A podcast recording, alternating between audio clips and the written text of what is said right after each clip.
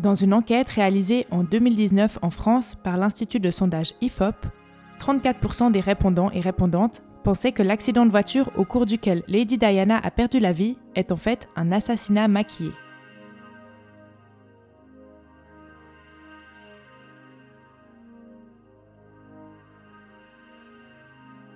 Bienvenue dans Pour de vrai, le podcast qui explore les faits réels.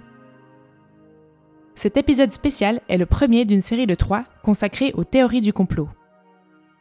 Il a été produit et réalisé dans le cadre des rencontres littéraires Texture, un festival qui met à l'honneur toutes les formes d'écriture et permet aux auteurs et aux autrices d'aller à la rencontre de leur public. Le conspirationnisme, vaste sujet. Les théories du complot ont généralement pour but d'expliquer des événements ou des phénomènes complexes ou soudains par des thèses simplistes et des vérités alternatives. On connaît tous quelqu'un qui y croit, ou alors on est même parfois tenté d'y croire nous-mêmes. Et si c'était vrai? Et si on nous cachait la vérité? Pour ce premier épisode, j'ai décidé de m'intéresser aux théories du complot qui entourent la mort de la princesse Diana. En 1997, Lady Di et son compagnon Dodi Al-Fayed meurt dans un accident de voiture dans le tunnel du pont de l'Alma à Paris.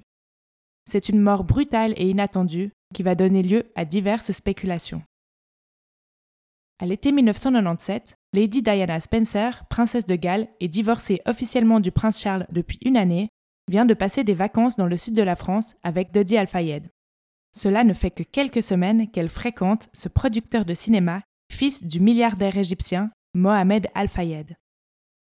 Après le sud de la France, Dodi et Diana poursuivent leurs vacances à Paris. Le soir du 30 août, ils dînent au restaurant du Ritz, propriété de Mohamed Al-Fayed, le père de Dodi.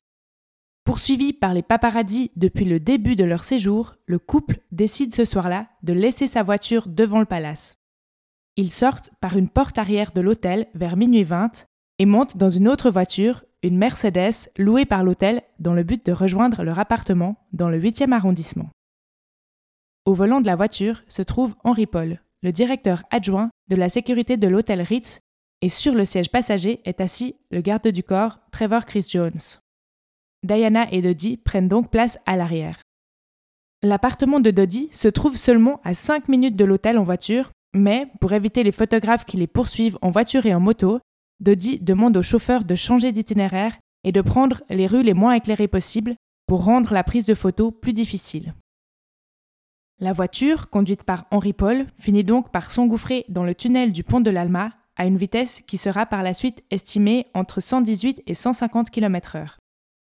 Dans le tunnel, elle manque de s'encastrer dans une Fiat qui roule à 50 km/h et touche le pare-choc de celle-ci. Déstabilisée, la Mercedes frôle ensuite un des piliers qui séparent les voies du tunnel. Henri, le chauffeur, freine, mais le véhicule finit sa course en percutant de plein fouet le 13e pilier en béton armé. Il est minuit 26. Henri Paul est tué sur le coup. Les secours arrivent rapidement et découvrent Lady Di encore vivante, mais dans un coma profond. Dodi Al-Fayed sera déclaré mort sur les lieux de l'accident vers 1h30 du matin, malgré les tentatives de réanimation. Et le garde du corps est grièvement blessé. Il sera le seul survivant de l'accident dont il ne garde aucun souvenir.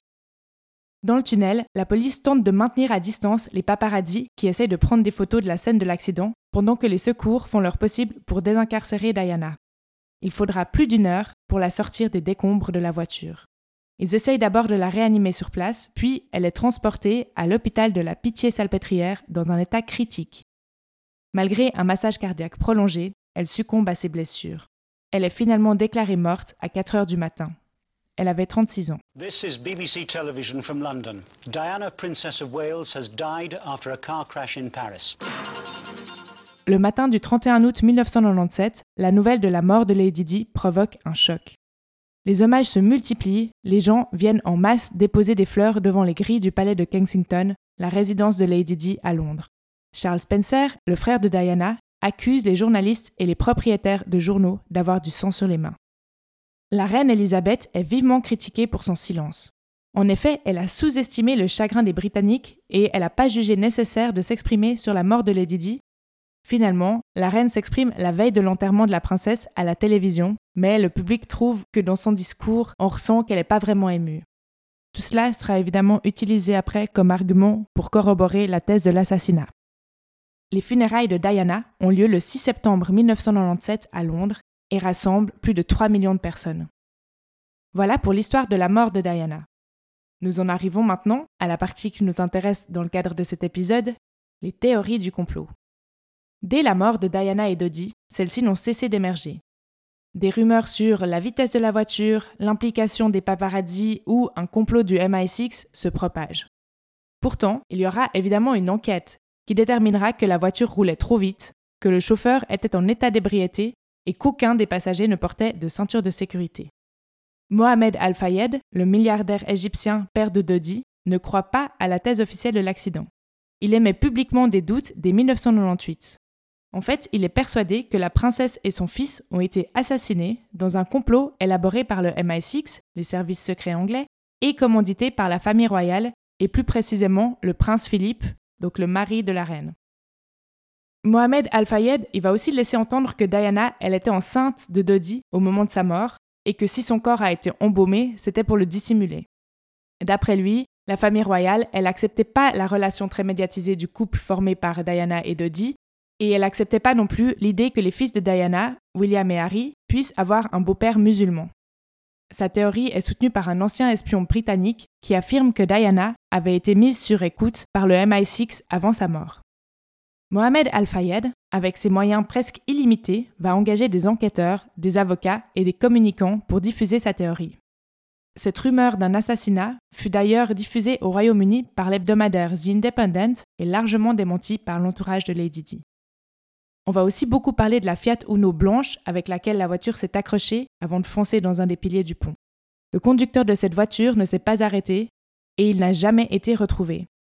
Dans les mois qui ont suivi l'accident, les enquêteurs français ont contrôlé environ 5000 Fiat Uno blanches sans succès. Mohamed Al-Fayed va alors évidemment affirmer que cette voiture a été utilisée par le MI6 pour provoquer l'accident.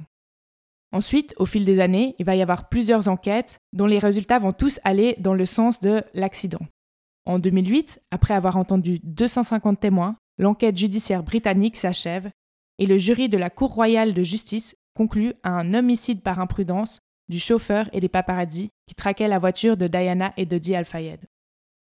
Pourtant, malgré toutes ces enquêtes, la croyance en le fait que la princesse Diana aurait été victime d'un complot perdure plus de 25 ans après sa mort. Dans cette histoire, on retrouve les ingrédients parfaits pour une bonne théorie du complot. Un événement traumatique, la mort subite, injuste et imprévisible de la princesse Diana, et des circonstances inhabituelles. Le public, traumatisé, devient plus perméable à des théories qui apporteraient une explication plus logique qu'un simple et bête accident. Il suffit d'ajouter à cela un milliardaire qui dispose des moyens de propager ces théories, et on obtient une théorie du complot qui, bien que débunkée à de multiples reprises, perdure encore aujourd'hui. Il est d'ailleurs intéressant de soulever que souvent, les théories du complot, même si en apparence faciles à contrer, ne le sont pas parce que cela fait partie de leur logique de création. Ainsi, toutes les preuves qui viendraient démontrer que la théorie est fausse s'ajoutent et deviennent elles aussi part du complot. En quelque sorte, pour les partisans de la théorie, les preuves sont fabriquées et donc elles prouveraient l'existence du complot.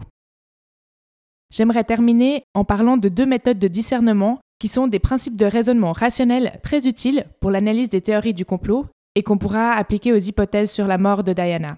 D'abord, le rasoir d'Occam et ensuite le rasoir de Hanlon. Le rasoir d'Occam, dont le nom vient de raser, qui en philosophie signifie éliminer des explications improbables d'un phénomène, et du nom du philosophe du XIVe siècle Guillaume d'Occam, est défini comme ceci les multiples ne doivent pas être utilisés sans nécessité.